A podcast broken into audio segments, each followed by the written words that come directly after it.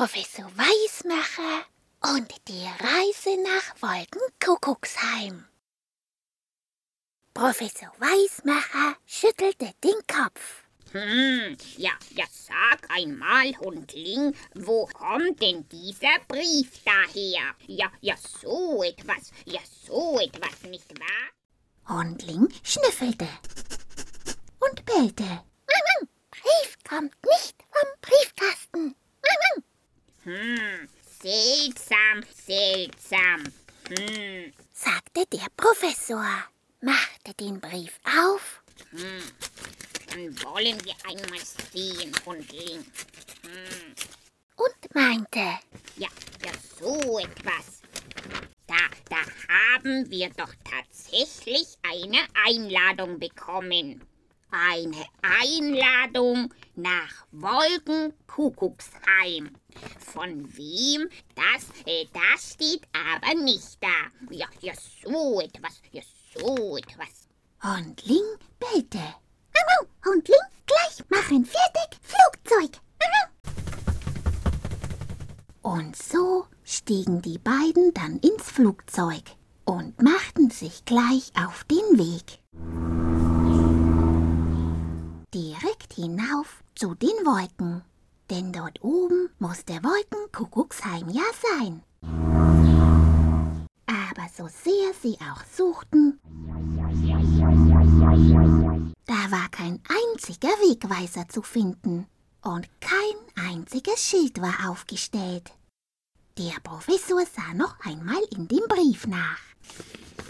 Hm, Vielleicht war da ja eine Wegbeschreibung, wie man nach Wolkenkuckucksheim kommen konnte. Plötzlich kratzte der Professor sich am Kopf und sagte zu Hundling, Hundling, hm, sag einmal, wie schreibt man eigentlich Professor? Hundling buchstabierte. P, L, O, und noch bevor Hundling weiter buchstabieren konnte, schüttelte der Professor den Kopf und nickte. Hm, so, so, Hundling. Kann es vielleicht sein, dass du den Brief geschrieben hast? Und gleich kam heraus, warum Hundling das gemacht hatte. Er wollte mehr über die Wolken wissen. Und die Kinder auch. Warum sind die Wolken weiß? Wie bewegen sich die Wolken? Wie hoch sind die Wolken? Warum die Wolken weiß sind? Ob man auf den Wolken stehen kann? Warum die Wolken so verrückte Formen haben?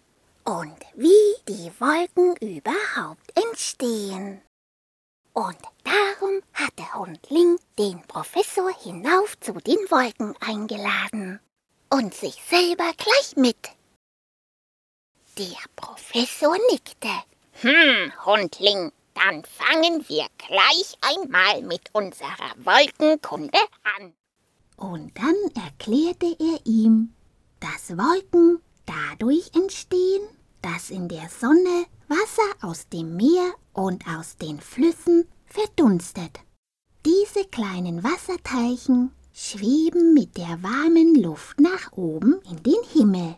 Je höher es geht, umso kühler wird es. Und die Wasserteilchen kühlen ab, werden zu Wasserdampf, zu einer weißen Wolke, So, Hundling, sagte der Professor. und jetzt probieren wir einmal aus, ob man auf so einer Wolke stehen kann, äh, nicht wahr? Und schon steuerte er das Flugzeug direkt auf die nächstbeste Wolke zu. Vielleicht können wir da ja sogar landen und einen kleinen Wolkenspaziergang machen. Hm. nickte er. Aber so geschickt wie es der Professor auch anstellte, auf einer Wolke konnte man nicht landen oder stehen. Die Wolke war eben nur Wasserdampf und nur von weitem sah sie fest aus. Von nah gesehen war sie nur wie Nebel. Das Flugzeug flog einfach hindurch. Hm, so, jetzt, jetzt wollen wir einmal sehen, wie hoch die höchste Wolke hinaufgeht, äh, nicht wahr? sagte der Professor. Und schon fingen sie an, höher zu steigen. Hundling sagte die Höhe durch. 8000 Meter,